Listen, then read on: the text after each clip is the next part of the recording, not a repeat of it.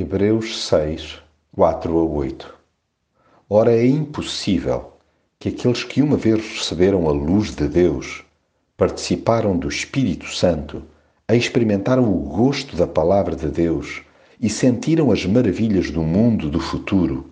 Sim, é impossível que esses que abandonaram a fé sejam novamente trazidos ao arrependimento. É que eles crucificaram de novo o Filho de Deus com as suas próprias mãos e expõem-no publicamente à injúria. São como a terra, que absorve a chuva sempre que chove. Se essa terra produz plantas úteis aos que a trabalham, é abençoada por Deus. Mas se a terra apenas produz espinhos e cardos, então não presta para nada. Será amaldiçoada por Deus e, por fim, será queimada. Há uma lista incomensurável de privilégios na vida cristã. Desfiá-los tudinhos pode ser moroso, mas é inegavelmente saboroso.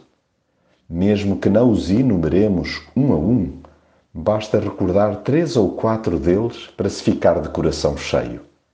Ser iluminado por Deus é do melhor que pode acontecer a qualquer ser humano.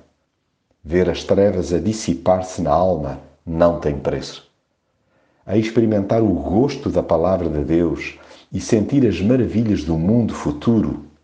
Idem, idem, aspas, aspas. Não existem vocábulos suficientes para retratar a alegria de começar a degustar a eternidade já deste lado.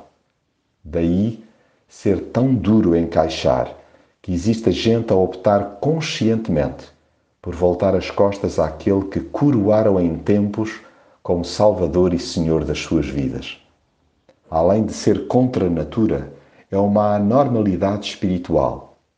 A apostasia, cair para o lado, no que à fé diz respeito, é uma lamentável e grosseira exceção, à qual cada cristão deve ser alérgico. Para tal, mais do que debater a flor doutrinária a usar na lapela, da tulipa ao mal me quer, importa assumir humildemente que somos catos, cheios de espinhos, onde Jesus felizmente veio desabrochar.